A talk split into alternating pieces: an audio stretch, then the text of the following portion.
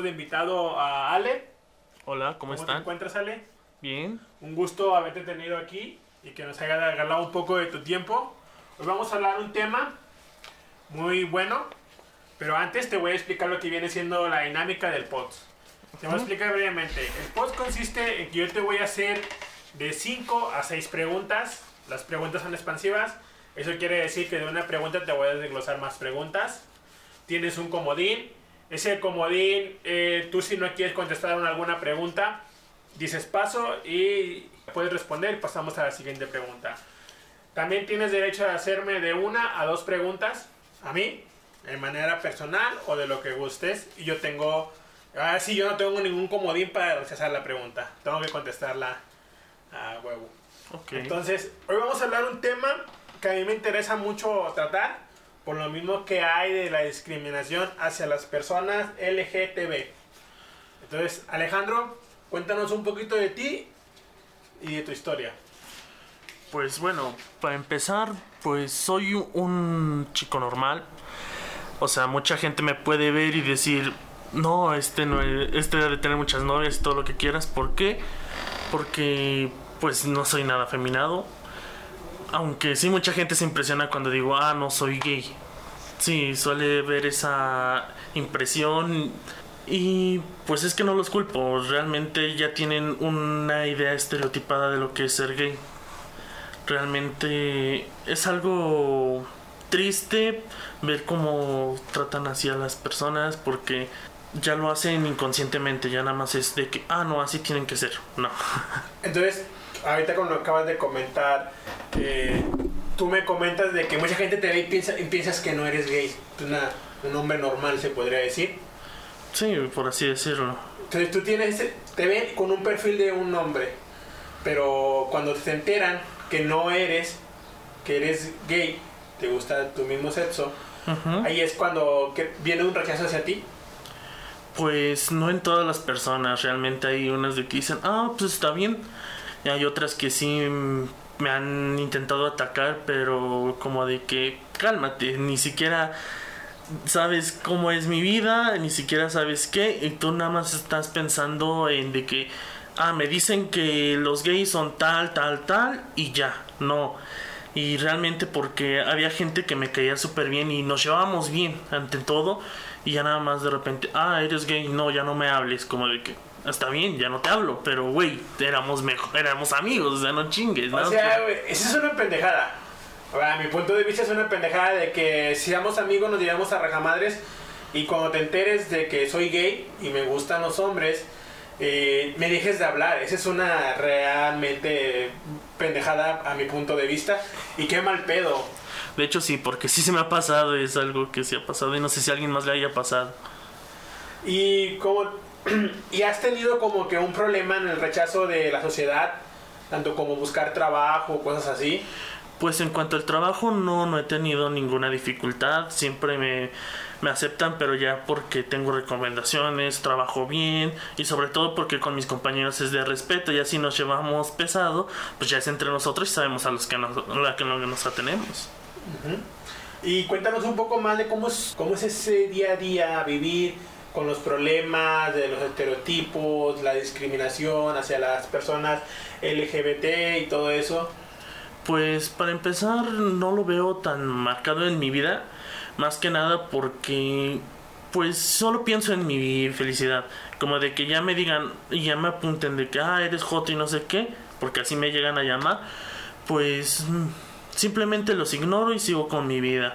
Realmente uno tiene que aprender a sobrellevar las cosas, porque prácticamente ver a un hombre con un hombre no es tan común, aunque a pesar de que ya hay personas que lo aceptan y hay leyes que nos protegen, no hay gente que todavía no lo acepta, ataca, por ejemplo, a mí me pasó una vez que un vendedor se me acercó así a venderme. Yo le dije, no, gracias, le dije, mucha suerte, sigue vendiendo. Y se me volteó y me dijo, oye, ¿eres gay? Y le dije, sí, ¿por qué? Me dijo, ay, chinga tu madre, que no sé qué, que consíguete una vieja que para que te quite el ojote y no sé qué más. Yo le dije, güey, si me estás tirando es porque algo sabes de ti. No me metas en tus mierdas. Tú hazte ver, tú haz- lo que quieras, yo me voy. Y me fui, ya nada más se me quedó viendo enojado, pero pues que es la verdad. Yo no voy a meter a pelear nada más porque me llamen Joto. No, yo siempre de que tengo mi dignidad, no me voy a pelear, a pesar de que tengo un temperamento, pero siempre es de que con el debido respeto, haz tu vida, a mí no me metas en tus mierdas, yo no me voy a ocultar nada más porque te incomoda. Sí, pues sí tienes toda la razón. La persona que comenta que te vino a agredir no tenía su derecho de agredirte. Si te preguntó eso, tuvo que haberte respetado o no tuvo que haberte dicho cosas. Sí, pero sí, sí me empezó a insultar. De hecho, fue en la calle, fue cuando regresaba de la preparatoria. Y recuerdo que fue enfrente de una frutería, hasta la señora se me quedó viendo de que le, dio su merecido, porque, o sea, se quedó impresionada de que no me dejé. Sí, sí, sí.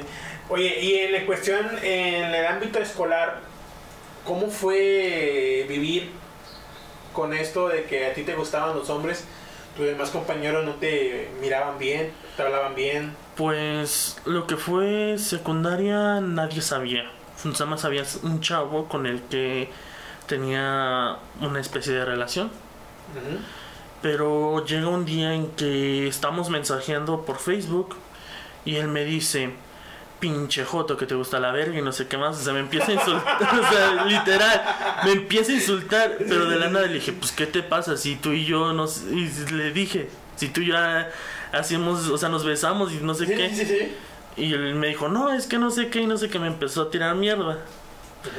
Y pues, no sé, como que de ahí, pues, le dejé de hablar. Aunque él se me intentaba acercar, yo siempre lo alejaba por lo mismo de que dije, no, porque cuando eres adolescente y sabes que te gusta un hombre, no te sientes seguro porque sientes que la gente te va a apuntar, sientes que tu familia te va a rechazar. Un rechazo sí. en la sociedad. Por eso hay, bueno, yo tuve la mentalidad de que iba a llegar el momento en que iba a crecer, iba a trabajar y de inmediato me iba a salir de mi casa. ¿Por qué?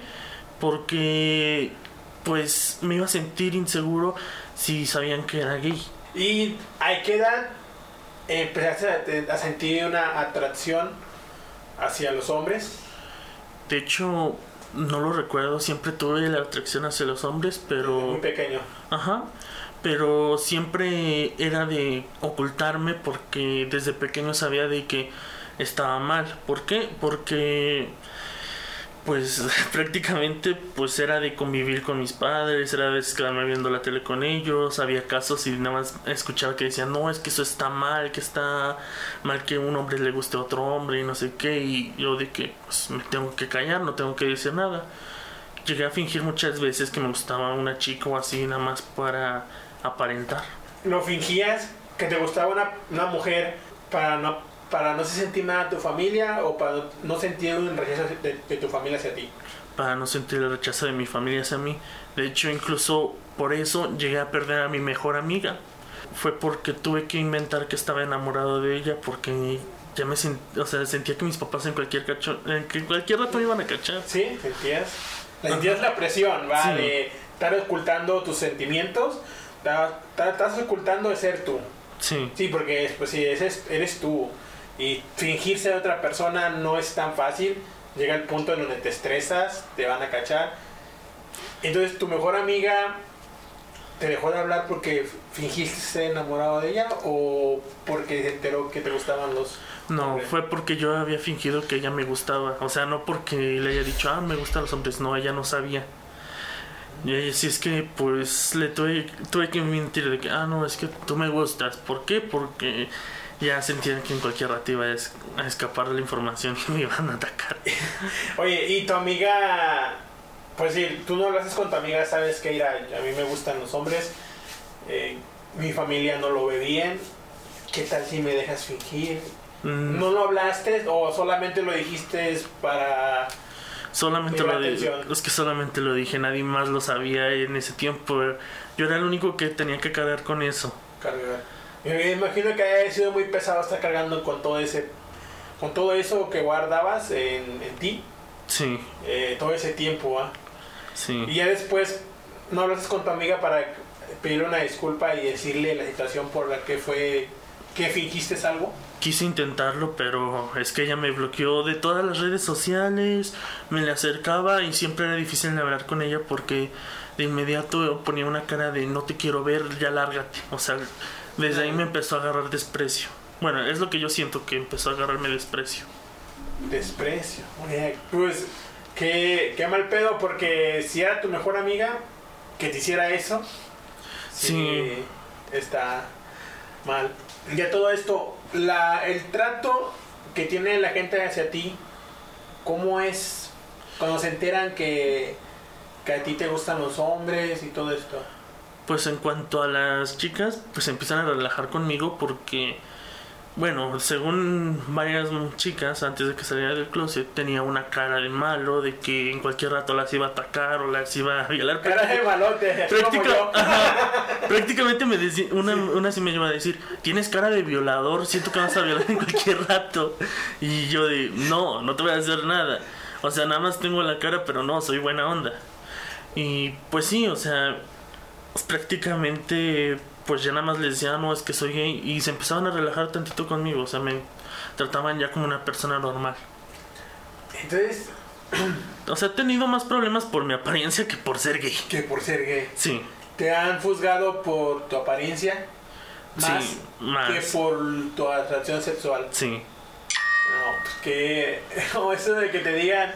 Eh, tienes cara de violador, me imagino que se ha de ser bien duro. Bueno, a mí me ha pasado de que a mí me han dicho que tengo cara de psicópata. No sé si sea cierto.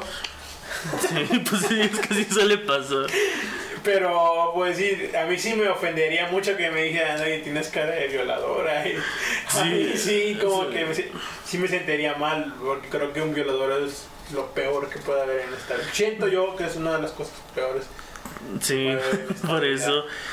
Pero no sé, o sea, me dice eso y pues, ya no lo recuerdo como algo gracioso, pues ya fue algo pasado. Pero sí, como que prácticamente ser gay para mí no ha sido un problema, ha sido más problemas de mi apariencia. Tu apariencia. Voy a tocar una pregunta algo interesante, pero a la vez un poquito fuerte.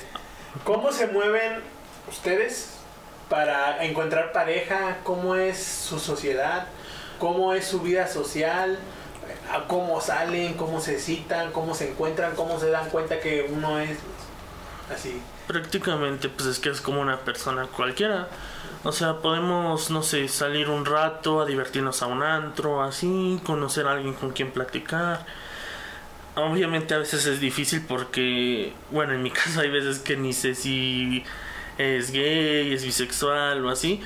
Y hubo una ocasión que sí hubo un chico que yo sentía que me daba señales de que quería conmigo recuerdo que salíamos, me agarraba la mano, a veces me...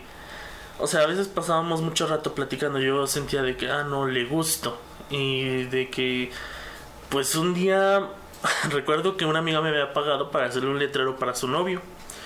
Y un amigo mío que sabía que también era gay, me preguntó, eh, porque se le había enseñado primero al chavo que me daba las señales, me, el otro chavo se me acercó y me preguntó, oye, ¿te le declaraste? Le dije, no. Todavía no, porque yo tenía planeado declararme, pero más adelante. Y pues de ahí salió el chisme de que no, pues me gustaba. Y pues él me aclaró las cosas y me dijo de que no, no soy gay, nada más te trato como un amigo. Y de que pues ni modo, me tocó... ¿Perder? Sí, me tocó perder porque es difícil identificar porque no todos los gays somos iguales, tenemos diferentes formas de, de, expresar y tenemos diferentes formas de ser. ¿Cómo es una forma de expresar? Ahorita que lo acabas de comentar de un gay hacia un otro hombre, ¿cómo se expresan? ¿Te los puedes poner así? Como cualquier persona, o sea, prácticamente pues podemos platicar de cualquier cosa. Por ejemplo, yo tenía un amigo con el que platicaba mucho de videojuegos o así o tenía otro amigo que pues salíamos y jugábamos de así fútbol. Incluso íbamos a jugar fútbol americano, ya nada más me taqueaba y me tiraba porque sí dolían esos taques. No, sí. sí. Más que nada porque no usábamos protecciones, siempre era lo mismo de que eran los golpes limpios. Sí, sí, sí. O sea, y sí, o sea, siempre ha sido como de que pues como una persona normal no hay nada raro, no hay nada distinto, siempre ha sido bueno, en mi caso sano. Sano, sí. Sí. Pues sí, como te comento, yo antes me, hasta me da pena decirlo, como que tenía un desprecio a las personas, ¿verdad? A los gays, tenía un desprecio. Nada más de que ya anda con la madurez que vas creciendo, pues vas entendiendo de que son personas comunes. Sí. Y yo me imagino que es muy difícil eh, estar así, convivir con alguien y que no tengas ningún problema y todo sea bien entendido. De hecho sí, porque hay muchas cosas que se malentienden. Sí. Sí, hay, por ejemplo, hubo un amigo también, ese fue de secundaria, el- con él había perdido contacto durante un año hasta que nos volvimos a encontrar, estuvimos platicando, ya nada más, un día me preguntó que si tenía novia, le dije, no, güey, es que soy gay. Y me dice, ah, ok. Nada más que a mí sí me hizo sentir feo, no porque me cambiara su mirada, sino porque de inmediato se levantó y se hizo un poquito más para otro lado. Se cambió de lugar. Sí, eh, Como queriéndose incómodo. alejar de mí. Sí, sí. Ajá, y le dije, ¿qué tienes? Y me dice, no, nada. Y me dice, ah, qué bueno que seas gay y no sé qué. Pero se- yo sentía que se sentía incómodo, como de que. mm, Yo, de inmediato le dije, güey, no me vas a gustar tú. Tú eres mi amigo nada más. O sea, Sí, sí. no porque sea gay me va a gustar cualquier hombre, no.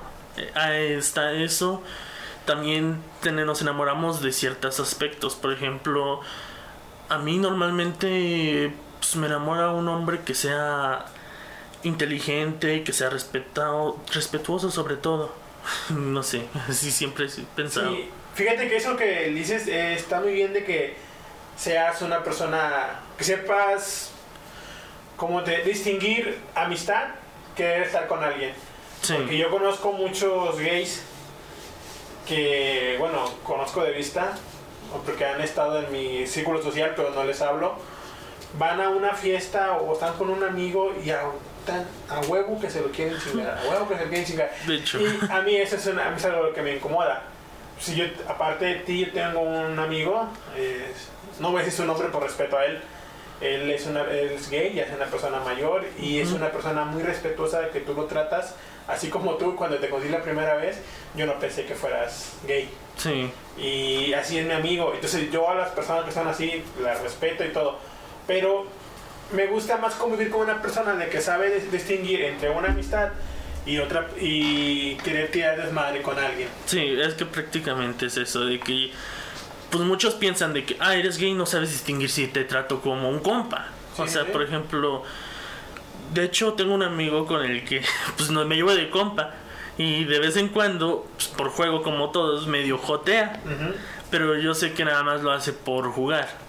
Y no, o sea, siempre he dicho, pues es juego, yo siempre juego con él. Y es lo mismo con todos, no siempre simplemente no saben distinguir de que ah, sabemos cuándo es juego y cuándo es de verdad. Sí, sí. ¿Cómo son las señales que ustedes se tiran cuando ya sienten que hay una atracción entre ustedes? Pues yo literalmente en el amor apesto, no sirvo para eso. Porque sí, varias relaciones que he tenido siempre ha sido de que pues simplemente nos tratamos bien, nos llevamos como amigos y nada más de repente surge el tema de que, ah, no, soy gay y de que, ah, no, yo también y ya. pero es por, pero no porque pase de que, ah, no, somos gay, vamos a juntarnos, no, sino porque, ah, no, es que, me, no sé, es que me das esta señal, no sé, que, que si te gusto, no, es que si me gusta eso sí. Prácticamente lo hablamos, bueno, en mi caso lo hablamos, porque hay veces que hay personas que sí tiran más señales o tiran, ahora sí que las indirectas. Y un- bueno, en mi caso yo no las entiendo claramente. No, no eres muy bueno como para leer en directa No. nada de eso. No, La, pues sí, entre ustedes, la comunidad L- LGTB, ¿hay alguna red social? ¿Hay una sociedad que pues, se comunican? ¿Hay lugares donde se juntan para hacer citas, conocerse, cosas así? ¿O, se van conociendo por redes sociales? ¿O porque se encuentran en la calle? Cosas así. Pues hay personas que se encuentran como en bares, o sea, prácticamente como lo, dice, lo diría una amiga, el ligue de antro. Y pues de ahí puede surgir algo, o sea, si- siempre pasa. O también, como pasa a veces en las relaciones, de que, ah, no, trabajamos juntos y ya sentimos una atracción, o de que, te conozco de años o eres mi vecino o así. También hay redes sociales y, y por las redes sociales se puede comunicar también. Prácticamente es eso. Y sí, sí hay lugares donde a veces se juntan. Prácticamente yo no sé porque pues soy más... Bueno, soy más de redes sociales. Lo voy a admitir, soy de redes sociales y así conozco a veces a la gente. A veces llego a formar una buena amistad con ellos. Por ejemplo, hay un chavo con el que me llevo muy bien. O sea, no me he enamorado de él. O sea, lo trato como un amigo. Y pues sí, o sea, lo conocí por redes sociales y para mí es un amigo. Y imagino que en las redes sociales, como comentas, hay grupos, porque ves que ahora para todo hay grupo. Sí, para Sí, todo el grupo. Para todo el grupo, en el, más en el Facebook. ¿Estás en redes sociales en algunos grupos o vas buscando personas en perfiles y los vas mandando que tú veas, Mm. ay, este tiene pinta? Siéndote sincero, estuve en grupos, pero los dejé porque empezaban a subir cosas que ya no eran. Ajá, ya no. O sea, no me gustaban. Y los dejaba. Y ya nada más de repente uno que otro me mandaba solicitud y platicaba, pero ya nada más platicaba, no le aceptaba la solicitud. Ya dependiendo de quién fuera. Y no, realmente no busco por perfil por perfil. Es como de que pues nada más son personas que pues me llegan a conocer porque estuve en este grupo por poco tiempo, por el tiempo que fuera o pues simplemente porque ah no es que porque me ha pasado que un amigo les da mi red social o les da mi número Te porque recomiendan. un amigo prácticamente porque una vez me, ma- literalmente le dio un mi número a un gringo Ah, cabrón. Sí, literalmente yo ni sabía qué pedo, pero me marcaba insistente, insistente, insistente. Y pues yo dije, no, pues le voy a contestar a ver quién es. Yo pensaba que era uno de Telcel o de Movistar. Y no, era un chavo que me decía que si yo era Alejandro, pero en inglés. O sea, yo no le entendí. Alex. Que tú eres Alex. Y yo, sí. Y, me- y yo ya lo demás no le entendí. Hasta que me ma- tomar por culo, ¿no? Sí. sé qué diga. Prácticamente. Y fue hasta que me mandó mensajes y los puse en el traductor y me dijo, no, es que me mandó tu amigo. Bueno, me mandó tu amigo. Sí. Y que, pues, güey, yo sí me saqué de donde yo de inmediato le llamé a mi amigo y le dije, güey, ¿por qué andas dando mi número? Como de... No, a ver, ¿qué tal si es una persona secuestrador? No sé, güey. Sí. Y anda dando tu número. Este. Sí, o sea, yo ni sabía, o sea, yo ni sabía qué pedo, yo sí me saqué de donde y le dije, güey, ¿por qué andas dando mi número? Y dijo, no, pues es que andas solo, quiero quería conseguir tu novia. Y de que, güey, pues déjame a mí. Pues sí, ¿qué tal si no? Entonces tu gusto. O es un Sí. perfil falso. Porque, pues sí, ahorita en, en esto de las redes sociales hay un chingo, un chingo de perfiles falsos Sí, para hacer maldades. Simplemente es para hacer maldades, los perfiles falsos. sí. Y imagínate que tu amigo le haga, no sé, a un secuestrador o no sé, algo así. Sí, fue. No, fue hasta que. Pues se me ocurrió. Se me ocurrió mandarle un mensaje al gringo y le dije, déjame en paz, a mí no me interesas. Y ya de ahí no me volví a llamar y cambié de número. Pues dije, no Sí, mames, mejor, sí. mejor. Pero fue. Pero sí, sí me saqué de onda de que, pues yo ni te conozco, me andas marcando, me, me dices mi nombre y ya nada más me dices, ah, no, es que tu amigo me mandó. No, qué, qué mamón. Sí. ¿no? Que- ¿Alguna historia que nos puedas contar sobre que hayas tenido en tu vida por esto? Que tú digas, no, ya, ser gay, ser gay, ser de la comunidad LGBT, me salvó de esto, me ayudó a esto, o cosas así.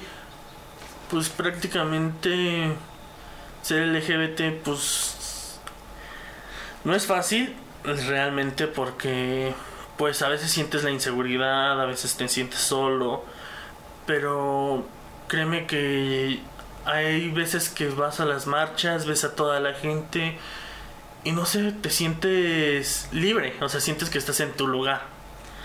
Porque hay gente que te comprende, hay gente que te entiende y pues no sé, o sea, te sientes tranquilo y realmente la primera vez que fui a una marcha y la única vez porque siempre cuando es la marcha siempre me, me ocupan para un trabajo, estoy muy ocupado. Eh, esa vez que fui pues no sé, o sea, sentí bonito ¿por qué? Porque en ese tiempo recién había salido del closet, mi mamá había tenido ciertos problemas con eso, ya que pues no lo tomó tan bien como yo esperaba.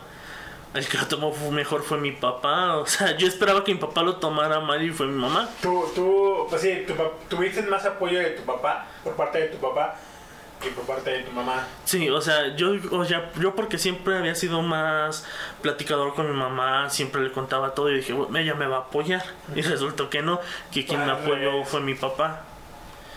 Y eso fue lo que me sorprendió. Pero yo había ido y no sé, me sentía a gusto y me había olvidado de ese problema con mi mamá. No fue hasta varios días después que vio las noticias, que se enteró que hubo la marcha y, me dijo, por eso te fuiste ese día. Y me, o sea, me lo dijo como recriminándomelo. Y pues yo no dije nada, yo nada, simplemente me quedé callado. Sí, sí. Sí, porque... Me imagino que sentiste feo. Sí. Que me digan, no, pues fuiste a esto. Como de que, pues sí, sí fui. Y fue, ¿por qué? Porque pues, necesitaba encontrar un lugar donde sentirme a gusto, donde... Sentiste aceptado, Ajá. porque muchas veces la sociedad rechaza, pero sin conocer a la persona. Sí, pero aquí más que nada era porque siempre lo he dicho, mi familia es lo que me importa, el mundo ya no. Y pues sentirme rechazado por mi madre en ese tiempo fue difícil. Y imagino que es muy difícil Sí, sentirte rechazado por la persona que más amas. De hecho, incluso el día de las madres le dije una carta, le dije, le dije, este día te vas a liberar de mí, no me vas a ver en todo el día. Me estuvo buscando como loca y fue cuando entendió que de verdad cómo me sentía. Me imagino que es muy fuerte, ¿verdad? Sinceramente, ah, me da gusto que pues te, te hayas expresado tus sentimientos aquí, va, y sirve de si una mamá tiene un hijo de la comunidad LGTB, entienda que no es fácil, y más cuando recibes el rechazo de tu familia, de, de tus creadores. Pues sí, prácticamente, o sea, tu familia debe ser tu primer apoyo y es difícil sentirlo, que te están atacando, que no perteneces, es difícil. Y después de esto hubo un cambio de- por parte de tu mamá, eh, De hecho sí hubo un cambio, porque... ¿a mejor? o- Bueno, todavía no lo acepto por completo, pero ya es ya de que me pueda acercar y platicar con ella, pero aún le falta más tiempo. De vuelta más. Sí. Sí, es como, es un proceso de aceptación. Es como cuando te aceptas tú. Sí, Imagino que tocando el tema, cuando saliste del closet, es un proceso muy de hecho sí. diferente. De hecho yo no tenía pensado salir del closet hasta los 32 o ya hasta que tuviera mi propia casa, dije, Sí, sí. cuando salga tenga mi propia casa. Fue hasta que conocí a uno de mis mejores amigos. Él era gay, bueno, es gay. Él, pues prácticamente pues, fue mi modelo a seguir. ¿Por qué? Porque él no tenía miedo a expresarse, él lo decía con claridad. Era liberal. Ajá, no tenía miedo. Prácticamente él fue mi ejemplo para decir, ¿por qué él puede y yo no? Lo voy a intentar. Y pues fue gracias a él pues, que ahora soy... Ahora sí que me siento más liberado. Cuando saliste del closet, ¿sentiste un peso salir de ti? ¿Te sentiste más libre? ¿Te sentiste más mejor como persona? En vez de ser para mejor, fue para mal. Pues créeme que fue la mejor decisión que pude haber tomado. A pesar de que, pues, por primera vez en mi vida había sentido el parálisis el miedo. Recuerdo la fecha porque fue un primero de enero. O sea, fue, luego, entrando el año. Yo me paré enfrente de mis papás, yo estaba paralizado, no podía ni hablar, no, no sentía ni el movimiento, no sentía nada. Esa es adrenalina. La adrenalina fluye de las maneras que te ayuda a, a ser agresivo. O la misma adrenalina te paraliza. La adrenalina que tú tuviste, no me acuerdo cómo se llama. Me lo explicó hace poco una artista marcial. Sí. Y, y esa adrenalina es mala porque te puede causar un infarto la que tú tenías. Sí, pero me das de cuenta, yo me paralicé y mi mamá empezó a decirle mis problemas. Hasta que dijo, eres gay. Y, le, y yo nada más atiné a sentir de que, ajá.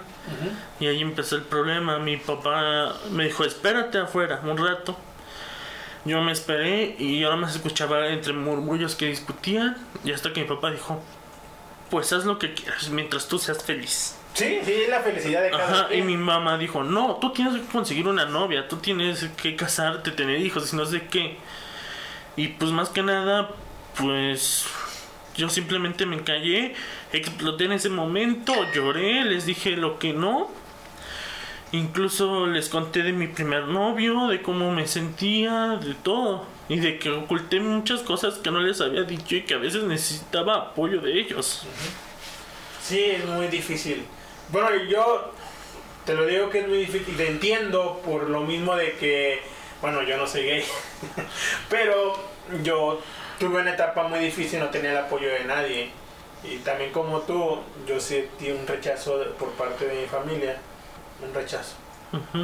Y, y yo te entiendo porque es algo muy difícil de que las personas que tú quieres te, te rechacen por ser diferente a los demás. Pues sí, a mí me rechazaban porque yo siempre he sido una persona muy rebelde. Sí. Bueno, y hasta la fecha ya no. Pero siempre iba en, como dicen, en contra del sistema. Yo iba en contra de la matriz, siempre. Y hasta la fecha voy en contra de la matriz ante todo. pero ya no como antes. Antes sí andaba malos pasos. Y, y te entiendo cómo te sientes, entiendo porque lloras, de que a veces tienes ganas de hablar con alguien, no puedes hablar, Sí. porque nadie te quiere escuchar, nadie esto, te ven como, a mí, si soy sincero, a mí me miraban como basura. Mi propia familia siempre decían, tú no vas a hacer nada en tu vida. A mí me, me- Yo tenía aproximadamente como 12 años.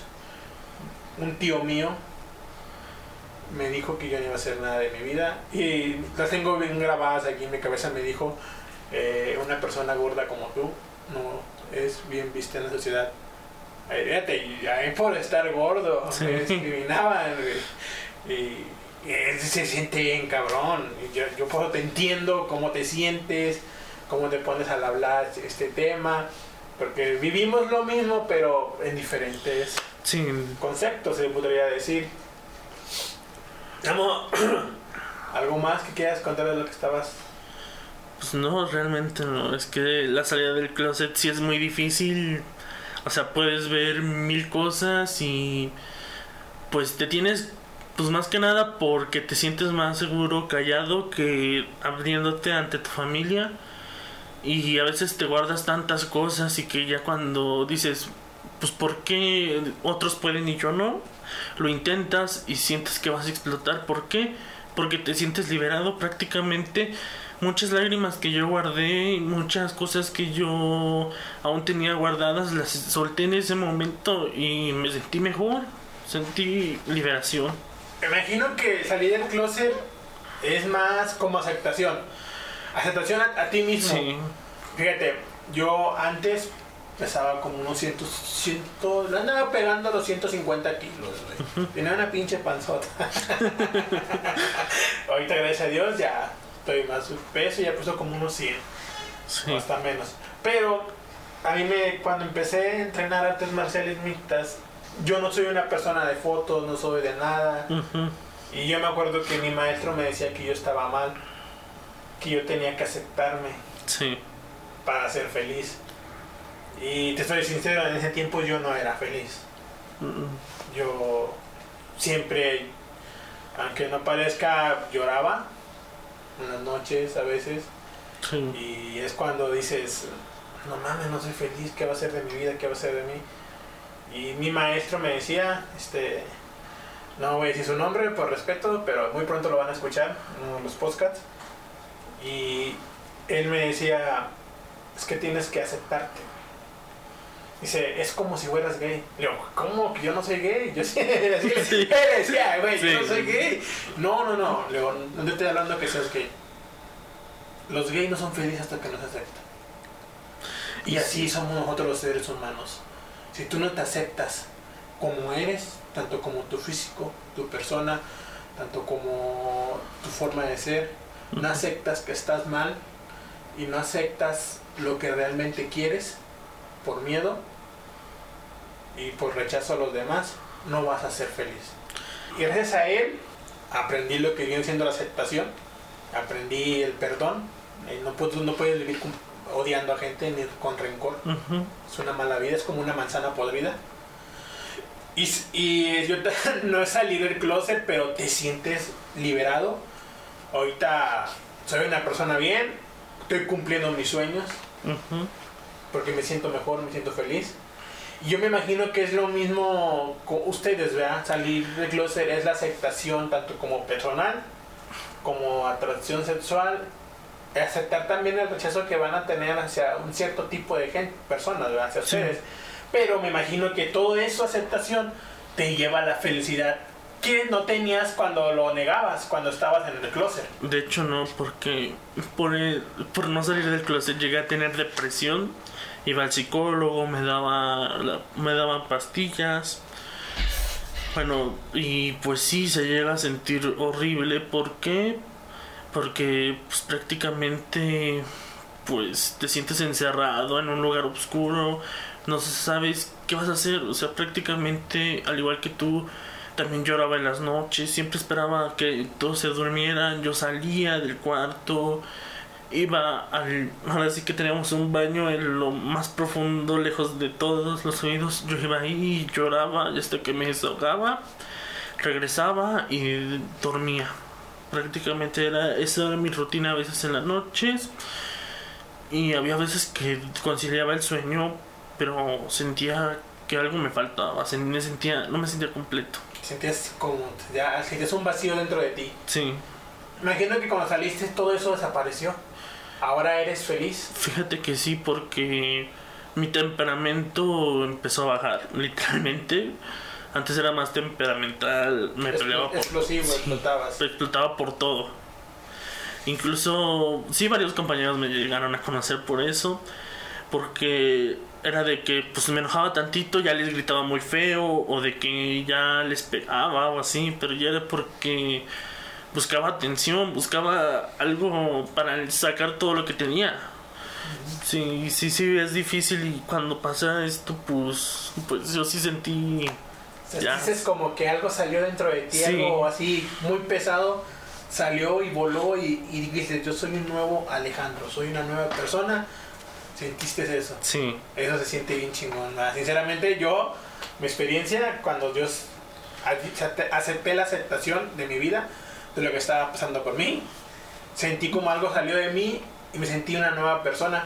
Y imagino que eso sienten ustedes cuando se aceptan como son, aceptan la realidad, y sí. se sienten nuevas personas, sienten como que nacen de nuevo. Sí, porque es difícil. Incluso yo sí llegué a negar muchas veces que era gay. Incluso ¿No te, no te era incómodo negarlo? ¿No te era incómodo así como dices? sí me sentía incómodo cuando decían no, no soy gay. Como diciéndome, estás mintiendo. No sé por qué lo haces, pero sigues mintiendo. Y pues siempre había sido así, siempre tenía que men- mentir. Incluso llegaba a tener la clásica conversación de pubertos con los de la secundaria. Pero yo no me sentía a gusto, yo no yo, simplemente me sentía como fuera de lugar. Pero yo no decía nada, yo siempre trataba de seguir la conversación sin importar que yo siempre, aunque inventara o mintiera, siempre intentaba de encajar. Ahí te va una pregunta, está un poco fuerte, pero es algo también interesante. ¿Cómo es la relación entre ustedes? Hay, ¿cómo te lo digo? Hay coito, se podría decir. Eh, ¿Cómo es? No, es que no tengo palabras. Que- Me da pena preguntarlo. Pero siento que sería algo muy interesante. va, a- a- a- ¿Tienen relaciones? ¿Son nomás de manos y besos? ¿Hay caricias o hay algo más allá de las caricias? ¿Hay intimidad? Pues las relaciones, pues depende de cada persona, porque las pueden llevar de diferente forma. Ah, por ejemplo, la relación más estable que tuve sí fue de, pues tranquilo. Fue platicar, salir, besos, andar de la mano, así, no lo, lo normal. Ya lo más alocado que tuve, sí era más atrevido, era más de que, pues, ahora sí, como Más se- pasión, pasión. más pasión, sí. pasión. Y pues sí, se llega a tener las relaciones sexuales, Como un hombre y una mujer, pero siendo dos hombres. sí, como un hombre o una mujer, pero Eso depende de cada persona, que- porque, por ejemplo, hay, bueno, hay gays que son versátiles, es- también que son activos o son pasivos. Eh, de activo pasivo, ¿cómo? Explícamelo, va, ¿cómo es? ¿Cómo... ¿Qué- ¿El activo qué hace y el pasivo qué hace? El activo prácticamente vendría siendo el que mete. Eh, ok, el que Eh, ajá, y el da, pasivo es el que que recibe. recibe. El recibe. Sí, Y... sí, es algo incómodo Sí, no. platicar este tema. Sí. No, yo sé, pero me da risa, no sé por qué. Eh, bueno, pues también por incomodidad. Pero no hay uno que sea de los dos que diga yo meto y re- yo quiero recibir y quiero sí, batear. los que son versátiles, ¿Sardiles? sí, porque prácticamente pues tanto Sí. hacen lo uno como lo otro. Ey, Sí, Esa es una pregunta incómoda. sí. Si la quieres responder, sabes que tienes un comodín. Eh, ¿Duele cuando recibes? Eh. Bueno, sé que va a haber muchos hombres escuchando esto y van a decir, güey, pinche pendejos, son unos pendejos al hablar eso, son unos, no sé, nos van a querer insultar sí, por culo a todos, a ti y a mí. Pero es algo muy interesante para que la gente que es de mente abierta vea que son, son personas. sí, es que, bueno, este tema sí es algo difícil porque prácticamente es la intimidad de uno y abrirla ante todos es pues complicado. y sí, va a haber personas que digan, güey, no mames, no quiero escuchar esto, pero... Hay personas que lo quieren escuchar, Ajá, hay personas que quieren que escucharlo. quieren escucharlo, pero es- no es morbo. Es para saber cómo es la vida de una persona así. Sí, bueno, Sí, sa- saber si, si es, es satisfactorio tener una penetración bueno. o, o no es satisfactorio. ah, entonces, Sí, es eh, que... es una duda que, que un- uno como hombre, que es hombre, tiene, pues, ¿qué sienten qué es cuando tienen una penetración? Va? Entonces, Sí, bueno, prácticamente se lo pueden saber viendo cualquier video en internet, por ejemplo. es que sí, hay... Mira, por vamos a buscar YouPorn y X videos. No, no, no, YouPorn y Exis, no, no. Sino porque me acuerdo que una vez, cuando le confesé a un amigo mío que era gay, se puso a investigar todo este pedo. ¿Sí? Ajá. Y me enseñó un video que hablaba sobre el punto G en los hombres. Ah, no mames. Sí, o sea, era, eh, o sea, era, o sea, deci- o sea, el, el que hacía el video era un proctólogo ¿Sí? y practica y platicaba del punto G en los hombres y todo eso y dije, ¿a poco? sí?" Y me preguntó, ¿a poco sí es cierto? Y dije, pues ahí te lo estoy diciendo un doctor, güey. Fíjate que ahí hay un, un, mitici- un miticismo, tanto como los hombres, eh, que a veces la mujer quiere darle satisfacción al hombre y, ya me imaginé, sí. y, y tanto uno como hombre, ah, yo me apunto porque no, no me he dejado. Las mujeres tan tercas, yo tenía una pareja, eh, Sí. una novia de hace unos años, y ella estaba estudiando medicina. Entonces ella me decía, es que el punto G de los hombres ya sabes en dónde está. Si yo quiero darte placer. Y yo, "Mm, ne". Sí. Le hago, no, no, no, no, con que tú disfrutes, yo disfruto, güey. Yo le decía, Sí. yo le decía, pero ella era muy aferrada, aferrada, aferrada, aferrada. Entonces llegó el punto que fue muy incómodo para mí y dije, mira, podrás estar muy bonita, muy buena, ser muy buena en lo que haces. Sí, Pero oiga, mejor ahí la dejamos. Sí, o sea, la- mi dignidad. dignidad, güey. Entonces, eh, pues es como que el tema que te pregunto la pregunta. Eh, ay, sí es cierto eso que el- los hombres los tenemos ahí. Sí, en caso de que tú hayas tenido algo así, va. Pues, siéndote sincero, pues depende de cómo lo hagan porque... Es como, Bueno. como así todas es que, las sí- mujeres. bueno, sí, es que sí es algo incómodo. Por ejemplo, hay, hay quienes nada más lo meten sin saber y te lastiman. Hay otros que saben cómo hacerlo y se siente bien. O Eh, haz de sea, cuenta que tener una penetración de hombre a hombre es como, tu, como tuvieras a una mujer. Una mujer también, si no sabes tratarla, Sí. no, la lastimas. prácticamente es eso de Pues que... es lo mismo. Ajá, tienes que saber tratar bien para poder hacerlo bien. Porque sí me ha tocado una vez con una pareja de que pues, lo hizo tan mal, tan mal, que pues sí, o sea, me dolió hasta el alma. Sí. Yo le dije, no, güey, no, Ya no. ya no. Ahí muere. Sí, Pésimo. ¿Cómo dicen? Pésimo servicio. Pésimo servicio. una estrella, pésimo servicio. No, de ahí, pues, dejamos de tener relaciones sexuales y nos... Prácticamente éramos una pareja sin... Después de eso éramos una pareja sin relaciones. Pero fue la primera, bueno, fue la primera vez que habíamos tenido relaciones y así, y desde ahí seguimos normal, nada más que sin relaciones y terminamos. bueno, terminamos como cualquier otra pareja. Entonces el, trato es como si un hombre tuviera una mujer. Sí, Bueno, ya ven ahí, pues si tienen alguna duda, va, ya se los aclaró. Es como si fuera una mujer, y tanto como, ya dijo, el punto G está en, ¿ya saben dónde? En unión te llueve, dicen en mi tierra. y por eso. Una pregunta que esta sí está fuerte y nos vamos a meter muy pesado. ¿Qué opinas de que la, la Iglesia Católica y todas las religiones tienen en contra del, del, de las personas LGTB? ¿Qué pues como dices aquí, libre, libre expresión. aquí nos vamos a meter en muchos pedos. ¿Por qué? Sí. Porque tengo muchos comentarios sobre esto. Por ejemplo, hay, al- hay algo que me siempre he dicho. La religión siempre ha dicho, amar al prójimo sea como sea. Sí. Siempre la paz y siempre tratar bien a la gente. Y aquí es algo que ellos no hacen. ¿Por qué? Porque a pesar de que nosotros nos gusten los hombres y digan, no, es que eso es del diablo, pues es que tu misma religión dice, me tienes que respetar y yo no te puedo respetar a ti si tú no me respetas. Por ejemplo, de hecho tuve una amiga que era muy religiosa. De hecho, esto no lo... Bueno, esta amiga siempre me decía, bueno, siempre me decía de que, ah, no, es que tú te vas a ir al infierno, que no sé qué. Es que, Pero, pero ¿por qué? Es lo que yo digo. es que era mi amiga por eso, porque me gustaba debatir con ella. Y siempre era lo mismo de que, pues, es que ¿por qué me voy a ir al infierno si tu religión dice esto, esto y esto? Y uno dice, no, es que... Es que no, es que tú vas contra sus reglas, vas contra esto, vas contra otro.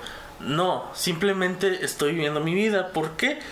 Porque en ningún momento dice que porque me, enamore me voy al infierno.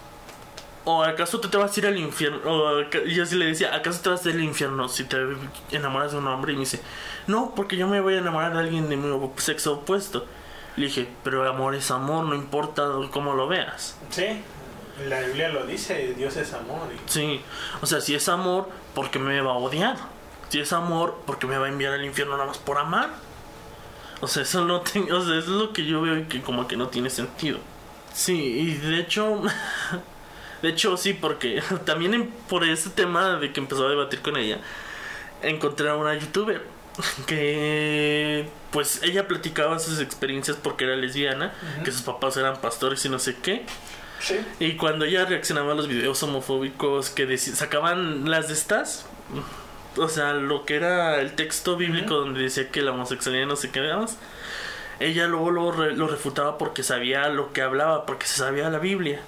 Y es lo que me gustaba de ella, porque ella realmente utilizó la misma lógica de ellos para darles el verdadero significado que es, que es el de la paz. Y pues es que es cierto. Ahora sí que Jesús no fue cristiano, fue... ¿Católico? No. ¿No? No, fue judío. Judío. Sí, Ah, Jesús fue judío. Y prácticamente él nunca dijo, voy a ir, vine a castigar a la gente. No, dijo, vine a salvarlos para que ustedes sean felices. Vine a, dar, a repartir amor.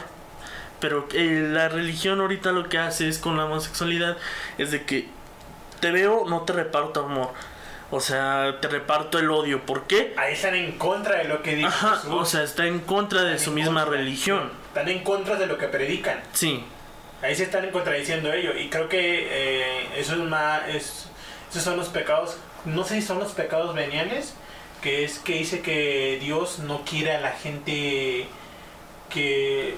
Oh, se me fue la puta idea. El chiste es de que Dios no quiere a la gente que fin que que dice yo amo a Dios, pero da otra cara a la gente. Sí. No me acuerdo cómo se llama, pero eh, están en contra de su ideología, de su creencia. O sea, de su prácticamente sí. Estilo de vida, porque son amor. Los pastores son amor, Ajá. son amor, ayudan a la gente, están para ayudar, están Sí. para servir en el nombre de Dios. Y no porque tú seas gay te van a hacer a un lado, te van a discriminar y te van a Ujú. dejar de dar, te van a dejar de dar un servicio, un servicio que Dios los encomendó a ellos a darte. Sí, de hecho. De hecho es algo que sí, sí ha pasado. Bueno, y después, bueno, es que sí tenía esa experiencia con esa amiga, pero era porque prácticamente le trataba como amigo porque me gustaba debatir. Y pues sí, o sea, eso es lo que pasaba. Después conocí a otra amiga que me contó que su tía era monja. Y ella, y como me contaba su tía, era una muy buena persona. ¿Por qué? Porque me contó que su tía siempre ayudaba a la gente, que incluso ayudó a un chavo que era homosexual, que recibía maltrato de su pareja y que le ayudó a salir adelante. O sea, me contaba que ella realmente hacía lo que la religión predicaba. O sea, como que ella realmente era un buen ejemplo. Sí, sí, sí. Y realmente yo nunca la llegué a conocer, me hubiera gustado, porque como me contaba cómo era ella. Pero sí, o sea, como de muchas cosas que he visto, ella también fue muy buena. O sea, ella fue buena. bueno, por lo que me contaba. Y también, pues sí, o sea, me hubiera gustado más que nada conocer. ¿Y crees que estaría bien que la Iglesia Católica aceptara el casamiento entre los la comunidad LGBT, LGBT? Porque, pues sí, creo que en algunos estados de la República ya, ya, ya se pueden casar por el civil. Yo estoy realmente de acuerdo, no tienen derecho a ser felices, si más si quieren ser felices con alguien, tienen derecho, son personas como cualquier otra. Sí, de hecho, Y, pero lo que no me gusta es de que la iglesia católica no lo vea bien. Es que eso es lo malo, de que no lo ve bien, pero es que si queremos paz, pues prácticamente tenemos que dar paz. Porque no puede, porque ellos de inmediato atacan, no escuchan y de inmediato juzgan. Porque sí, o sea, es lo que se ha visto durante toda la historia, prácticamente. Y pues sí, o sea, deberían, o sea, recuerdo que había una especie de rito que era cristiano, que lo habían que lo habían abolido por lo mismo de que trataba de, de unir a dos hombres. De hecho, eso lo sé por la youtuber que te contaba, que una vez habló de eso. Y pues yo no veo cuál es el problema. Pues si se aman, pues se merecen, aunque sea demostrar que están unidos como debe de ser, una pareja estable y con cariño. También sobre religiones. Hace algunos años yo tengo a unos familiares que son cristianos, ¿verdad? yo les digo puros pendejos. Porque yo, aunque no soy, yo soy creyente de Dios, y yo a la única religión que yo creo aceptar como la verdadera es la católica, porque tiene miles de años, tiene textos, tiene, tiene con qué ampararse. Sí, Entonces, yo, para mí la única religión es la católica, aunque no voy a misa, no voy a esto, pero tiene argumentos para respaldar todo lo que dice. Pero yo tengo unos familiares que son cristianos y yo me acuerdo que unos familiares tenía un hermano o primo, no me acuerdo qué, que era pastor. Ujú. Y ese pastor decía que los gays eran una enfermedad. Ah, sí. Eh, entonces ya me acuerdo, sacó una reverenda mamada, güey, pero mamada, de que él curaba a los gays. Y, y llegó a un chavo que era gay y tuvo como en tres sesiones de oración, de tres a siete sesiones, no me acuerdo muy bien, yo tenía como unos 14 años, 15 años. Y, y yo me acuerdo que decía, no, es que este pastor curó al chavo porque él dice que él tiene el poder de Dios y que Dios le dijo que los gays era una enfermedad mental que tenían, que venían con una enfermedad mental desde niños y de ahí lo curó. Y el chavo ya, ya no es gay, ya tiene novia y tiene esto. O sea, yo digo, en ese entonces pues estaba morro, no pensaba bien y decía, bueno, pues. Pero tú crees que sea una enfermedad como ellos dicen, se puede curar o no por una por una religión, así como se menta. No sé si se ha escuchado algo Sí, similar. es que sí he escuchado algo similar, cuando era niño, bueno, por obligación de mis papás, iba a la iglesia. Un pastor, me acuerdo, un padre, hizo un anuncio, el cual, pues, ahorita me acuerdo, ahorita me acordé y me dio como ganas de reírme, que fue que dijo que estaba haciendo grupos de oraciones para que los gays dejaran de ser gays.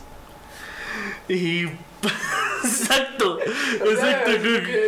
yo no puedo con eso. exacto, yo me acuerdo que hizo ese anuncio y estuvo repartiendo folletitos. Y pues, en ese rato, me acuerdo que mi hermano trabajaba, tenía 15 años, trabajaba en una carpintería. Él tenía un amigo que era gay, bueno, que es gay, y que prácticamente ahorita es, bueno, es peluquero. Y recuerdo que mi mamá dijo, ay, se lo voy a dar Leo para que se lo dé a su amigo. Y yo que pues, yo nada más, la neta me callé. Pero, o sea, yo nada más me acuerdo y como de que, pues realmente no es una enfermedad. ¿Por qué? Porque prácticamente es un sentimiento que como todos tenemos, nada más que de diferente forma. Es como si dijeras que ay, a las personas que le, no les gusta el chocolate, es una enfermedad mental. O sea, no. es una pendejada. Es lo que yo pienso ahora, güey. Es un sentimiento, como lo acabas de decir, es un sentimiento. Es como un sentimiento que tenemos de hombre a mujer, de mujer a hombre. Así ustedes, tanto como de hombre a hombre, mujer, a mujer. Entonces es un sentimiento que no puedes quitar. Sí, o sea, prácticamente es eso, de que pues es que puedo dar muchos ejemplos así, pero es que realmente amor es amor, uno ama como sea, y si yo me enamoro de un hombre, pues es que ya a mí me gusta, no a ti, así es que a ti no te tienen que afectar o así. Prácticamente es eso, de que pues más que nada saber de que pues a mí a mí es amor no estoy matando, no me estoy drogando, no estoy haciendo nada, indebido. Ajá. Y pues aún así hay muchas cosas que sí dicen, ah, no, es que esto es de homosexuales.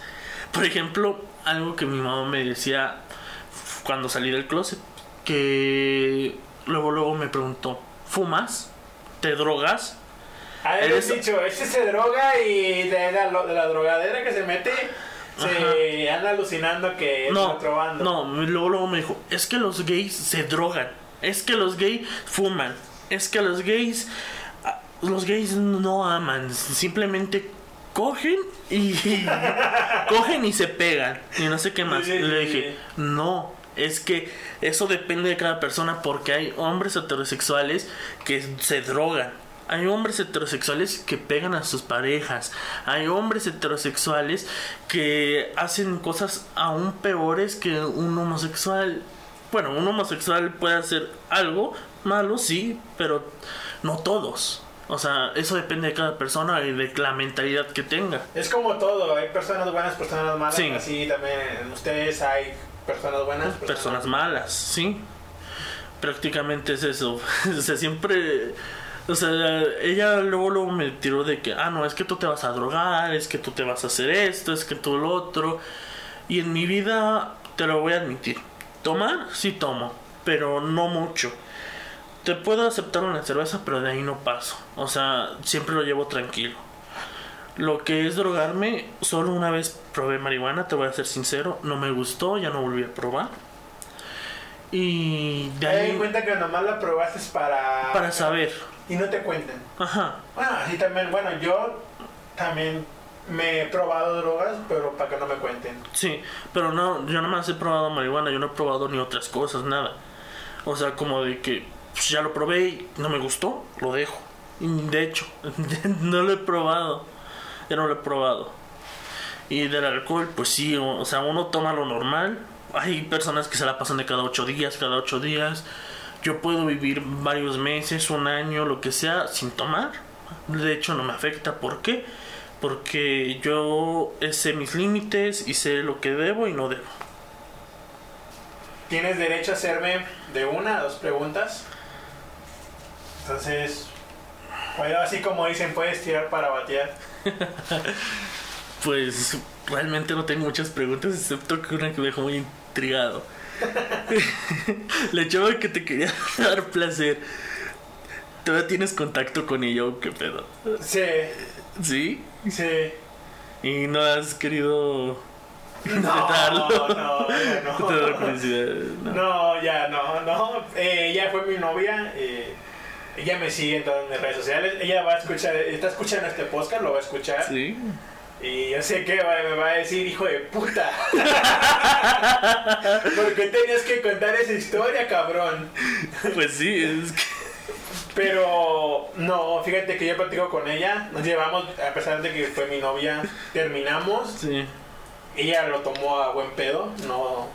Le dije, ¿sabes qué, güey? Me estás incomodando en ese pedo. Al chile, no puedo así, güey, no puedo. Es que, ah, te soy sincero, güey, a mí no me gusta hablar nada de mi intimidad y nada de eso. Pero voy a tocar un punto. Eh, estábamos en la intimidad y a huevo quería. A huevo que quería, a huevo quería. No, déjame, déjame. Y yo, no, güey. Yo con que tú tengas placer, yo tengo placer. Pues sí.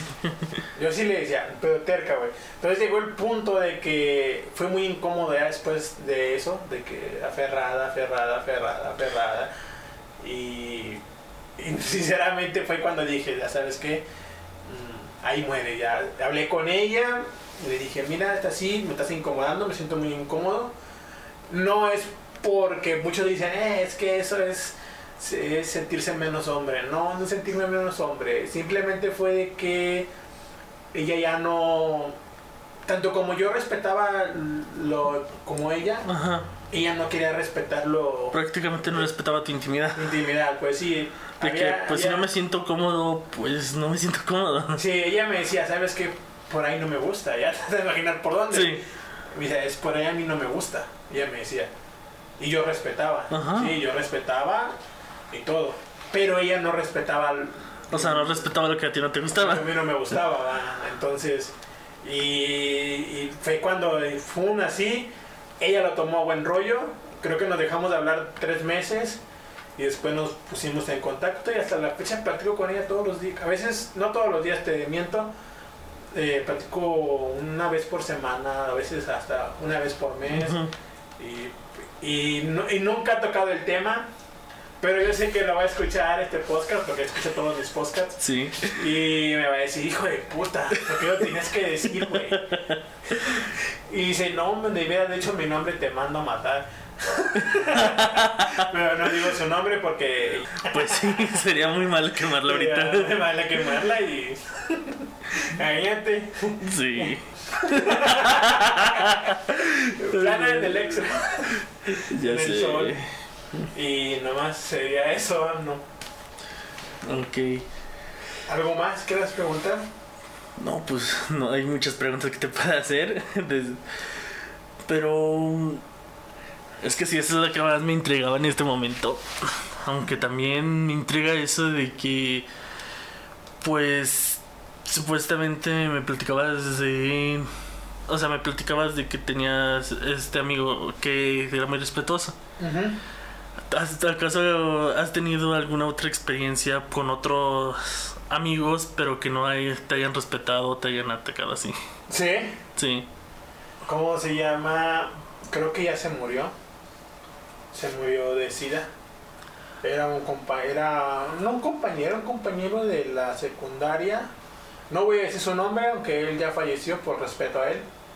Eh, sí, era. Hay cuenta que nos hicimos amigos, pero yo sabía que él era Ajá. gay. Entonces mi tiempo en la secundaria fue un tiempo muy alocado, era fiestas, Sí. mamá y media. Entonces fue cuando el vato un día en una fiesta, pues me dijo, vamos a, vamos a cochar. vamos a cochar, me dice, y yo, eh, cálmate, güey, y le hago, me pedo, pero no pendejo. Sí. Y se, se alejó, va, se alejó. Pero en toda la fiesta me estaba como casando, entonces y, ahí- y fue cuando yo me puse como medio pedo. Y una amiga, que le agradezco, te salvó. eh, amiga me dice, no, yo no lo llevo, güey. Y mi Sí. amiga ni me llevó a la casa, nada más me subió el carro y... Y se fue a la Sí, fiesta. ya se regresó el desmadre y yo me, yo me fui, va. Ajá. Pero eh, esa fue incomodez una vez una historia de esta. No me, orgull- no me enorgullece contarla, pero pues la voy a contar, me pedo. Andaba, eso estábamos en Reynosa. Sí, en Reynosa, estábamos en. Reynosa. No voy a decir el nombre de los presentes porque no los quiero quemar con sus esposas. Ay, güey. ¿Qué pasó? Eh, andábamos bailando en un bar que se llama El Negro José. No sé si todavía esté abierto. Estaba en Reynosa, yo ya estaba, ya estábamos grandes. Tampoco no. Y ahí fue, andábamos bailando, güey. Entonces vi a una, una mujer muy bonita, alta, cuerpo, pues, nada, bien Sí. arreglada y todo. Y pues yo ya andaba medio tomado, sobres, vamos. Y se compa, no mames, ya, ya, el pe- está mirando, güey. Y me dice, ¿te está mirando, Pepillo? ¿Ves a ver qué pedo? Y yo voy. Y pues no, vamos a bailar. Le dije, sí, vamos a bailar. Sí. Pero no me contestó, no me dijo. Así. Sí. No, pues vamos. Andábamos bailando y vamos dos canciones. Yo le hablaba, no contestaba, no contestaba. No. Sí. Así, no, sí, no. Pero voy de cabeza para abajo y para los lados. Sí. Y yo, no, pues. Yo digo, bueno, pues. Está bien. Acá, a lo mejor es muda. Sí. Y ya, Eh, y cuando me hizo un amigo. No, no, no, no sé. Un amigo andaba bailando ahí cerca de nosotros. Me dice, Pepillo. Yo, ¿qué, güey? Es gay. Yo, no mames, güey, no la estás viendo, güey. Está bien cuidada, güey. No, güey, es gay. Güey, fui al baño y estaba en el baño, güey. Te lo juro, güey. Pero yo. mm, Yo ya andaba, como te diré? Tomado. Sí. Y yo lo mandé a la verga, güey. Ya, ah, es a la verga. Eso te Y- valió madre. Y ya de cuenta que cuando quise agarrar ya como para calentar el asunto, para Ajá. irnos a un lugar más íntimo, no, pues voy viendo el manojo de cilantro. Lo bueno que fue durante el baile. Sí. ya no fue más allá. Sí. Y, y no, me di cuenta que, pues cuando pues, ahí como que, y ya, su puta madre, dije yo. Y luego ya fue cuando habló y dijo, ¿qué te asusta? Si sabías que eras gay, que había que era gay. Y yo, no mames. Y, y- y mi impresión, güey, fue soltarle un putazo, güey. No, Pero mames. es que yo ya andaba tomado. Sí. Fue como que se enojó, me empujó y no le sentí un putazo. y ya de cuenta que, no mames, esa historia. Sí, le he contado a mis amigos. Sí. Ahora todo el mundo la va a conocer. y de cuenta que no, la cábula con mis compañeros de trabajo del hospital en ese entonces. No, Sí. no, no, no mames, me decían el mataputos, güey. No mames. El golpeaputos, güey. Así me decían, güey. Y decía, hijos de puta, ¿cómo no le hice caso al mu-?" ya lo quemaste.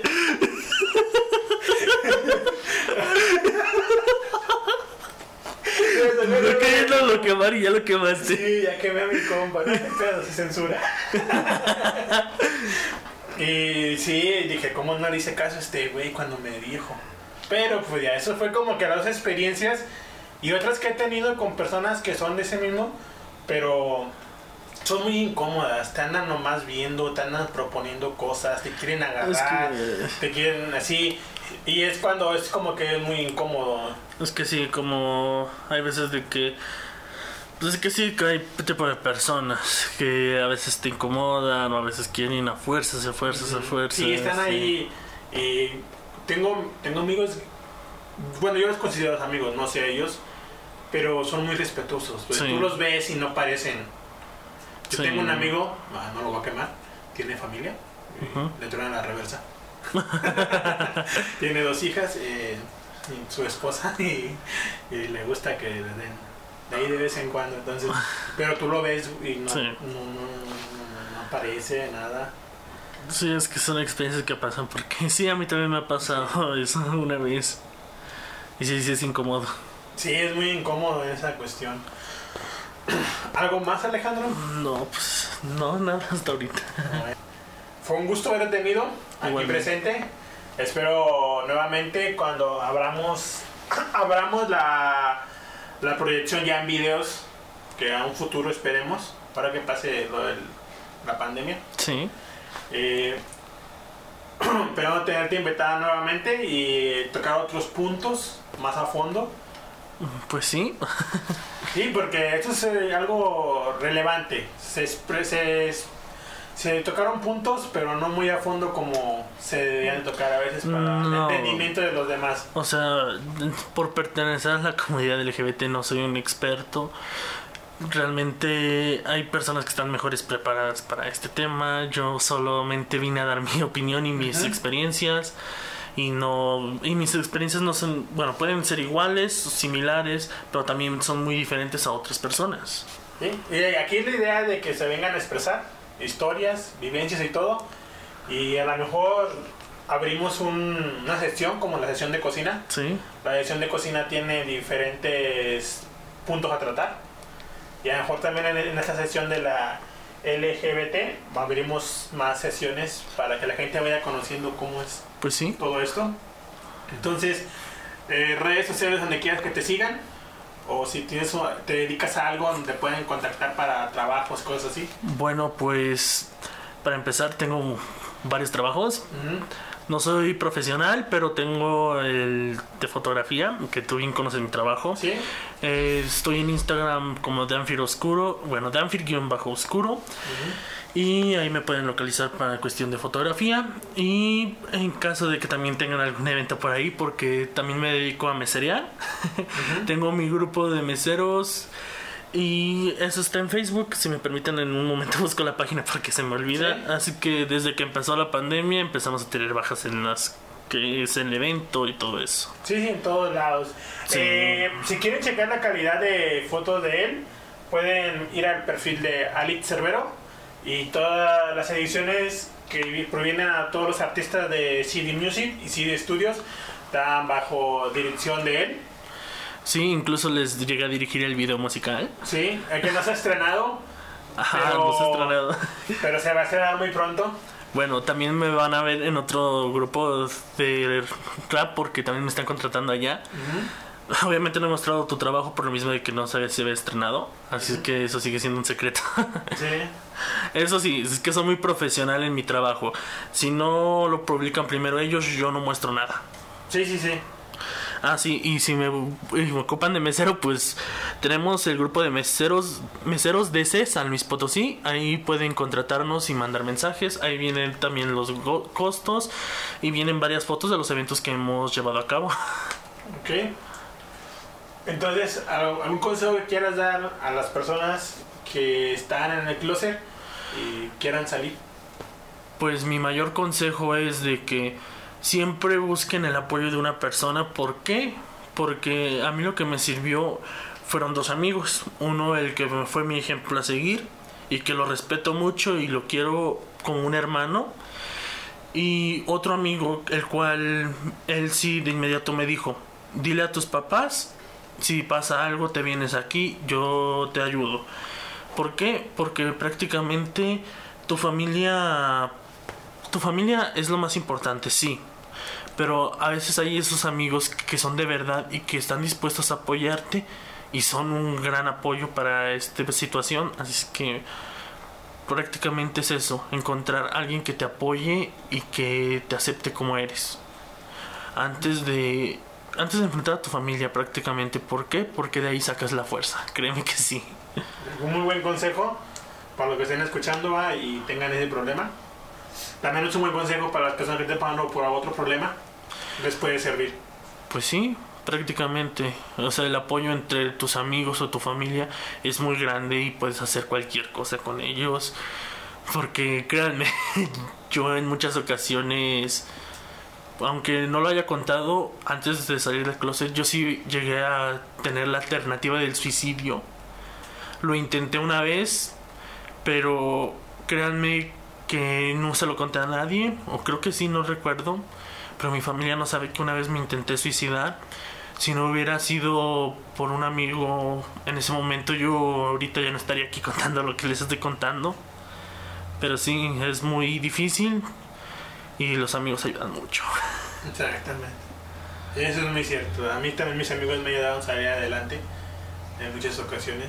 También Intenté Sí. el suicidio en dos ocasiones. Es que sí, es fácil morir, pero es muy difícil vivir. Exactamente. Ley del samurái. Es fácil morir, lo difícil vivir. Sí. La ley del samurái. Y pues sí, o sea, vivir vale la pena. ¿Por qué? Porque aprendes muchas cosas, te diviertes, encuentras a la gente que de verdad te quiere. ¿Por qué? Porque siempre te va a apoyar en los momentos difíciles. Porque yo soy uno de esos, de que tú me dices, estoy pasando por esto, lo que está en mis posibilidades te ayuda. Sí, sí, sí. Sí. Entonces, eh, salud si quieres mandar a alguien. Pues más que nada, saludos a mis compañeros de la universidad. y más que nada a una amiga que me dio consejos para estar ahorita tranquilo en este podcast. Que la verdad se lo agradezco mucho. Así es que muchas gracias. y también a todos aquellos que están escuchando esto y se sienten solos. Pues prácticamente no se sientan así. Si buscan a un amigo les puede ayudar. Y pues yo no soy experto, solo puedo decir que siéntanse seguros de sí mismos y acéptense como son, porque el primer amor que deben de tener en su vida son ustedes mismos. Exactamente. Eso, das cuenta que estoy escuchando a mi maestro. Es que eso es algo que aprendí también, porque tanto el closet como mi apariencia me llegaron a darme cuenta de que antes de amar a alguien me tengo que amar a mí. Y pues como yo soy lo más importante, tengo que primero pensar en mí. Así debe ser. Sí. Sí, tienes razón. Bueno, aquí acaba de terminar el podcast. Muy buenos consejos, muy buenas historias que nos acaba de compartir Alejandro. Entonces, como yo siempre les he dicho a todos al final, raza, cumplan sus sueños y sigan sus sueños y sean felices. Bye, raza. Hasta luego.